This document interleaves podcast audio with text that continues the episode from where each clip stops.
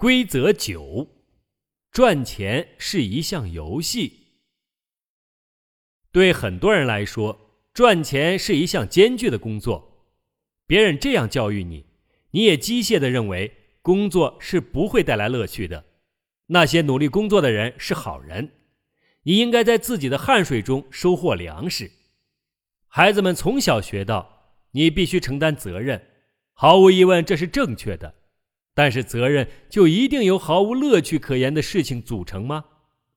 诚然，这种形式的教育和学校体制为工业时代产生的许多岗位提供了很好的支持，人们很难接受这样的职业是有乐趣的。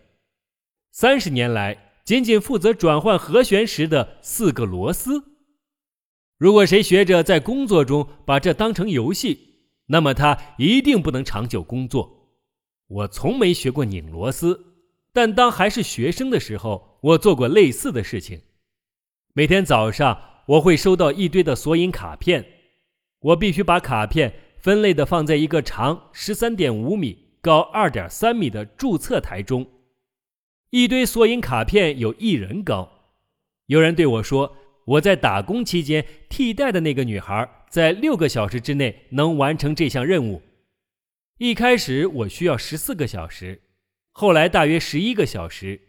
唯一让我感到满意的就是我越做越快。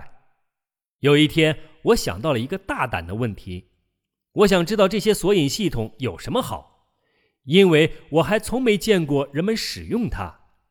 没有人能回答我这个问题，所以我去问部门领导，还有主管领导。当他们也不能给我一个解释时，我辞掉了那份工作。前不久，我刚好遇到了当时同部门的一位同事，他后来一直在那里工作，然而他一直觉得过得不幸福，自始至终他对工作都不太满意。由于电脑系统的出现，检索卡片系统变得多余而被替代了，而尽管那位女士能够将所有的卡片在六个小时之内整理好。他还是被辞掉了。相信我，这样的效率是很了不起的。他还是被辞退了。你知道是什么引起了这种差别呢？我在那里工作了一段时间，这和我所接受的教育有着很大的关系。我一直被灌输这样的理念：工作一定是辛苦的。在美国的时候，我学到了一些让我深思的新规则。时至今日，仍然在那里工作的那个同事遵循着他自己的规则，也就是那些致力于艰苦工作的人，他们是勤奋的，是好人。根据他的规则来看，他是成功的，而我是一个逃兵。对他来说，我的生活方式就是做不了什么正确的事情。他怀疑我的生活方式。也许我并不该说。现在的我一分钟都不愿意在那里工作，因为我有自己的规则。工作必须是有乐趣的，是一项游戏。对此，我想说，只有做了一些真正想做的事，一些激发我们热情的事，我们才会实实在在的感觉到好。我们对工作的乐趣一定要像我们对最喜欢的游戏或者爱好那样多。生命太短，我们不应把工作时间浪费在从心底不喜欢的事情上。请你从来都不要为了赚钱而工作。首先，你无法赚到你能够赚到的钱；其次，这和你本来应该拥有的生活质量不相符。